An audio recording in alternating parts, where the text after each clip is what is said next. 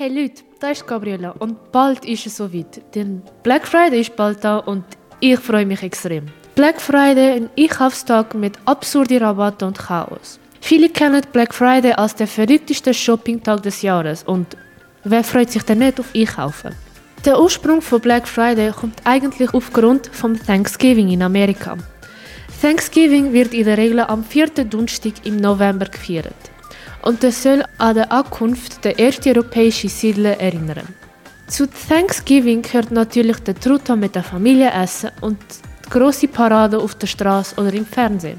Black Friday wird als Brückentag angeschaut und ist der Freitag danach, denn ursprünglich ist der Freitag kein offizieller Feiertag. Für die Erklärung vom Tagesnamen selbst gibt es zwei Anekdoten.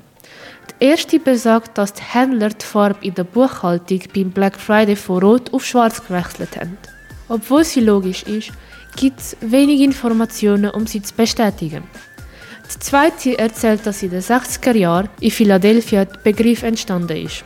Zu dieser Zeit sollte die Polizei von Philadelphia den riesigen Stau von Autos und Fußgängern am Thanksgiving-Wochenende so bezeichnet haben. Außerdem veranstaltet die große amerikanische Kaufhauskette Macy's eine große populäre Parade zu Thanksgiving, um Werbung für das Weihnachtsgeschäft anzukurbeln. Einige Zeit später entstand durch die Menschenmasse und Staus, die häufig als Black Friday und Black Saturday von der öffentlichen Behörde in Philadelphia genannt worden ist.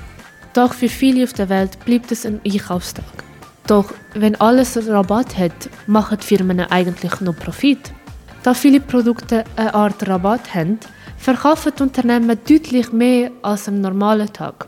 Zudem spielt auch die Upselling eine wichtige Rolle. Upselling ist eine Strategie, bei der es darum geht, Kunden eine hochwertige Produktversion zu verkaufen, als die, die es ursprünglich hätte wollen. Beispiel dafür wäre, man hat eigentlich geplant, den billigeren Fernseher zu kaufen, aber da der teurere Modell Rabatt hat, kaufen wir dann lieber das teurere Modell. Schlussendlich zahlt man mehr, als man es eigentlich hätte wollen. Deswegen geben wir euch alle bekannten Tipps, um nicht viel Geld auszugeben. Zuerst sollte man genau wissen, was man will. Denn wenn man keine genaue Idee hat, verliert man sich im ganzen Rabattchaos und verschwendet viel mehr Geld, als man es eigentlich hätte wollen. Wichtig ist auch, Preise zu vergleichen. Denn nur weil es Rabatt hat, heißt es nicht, dass das gleiche Produkt noch billiger ist irgendwo anders.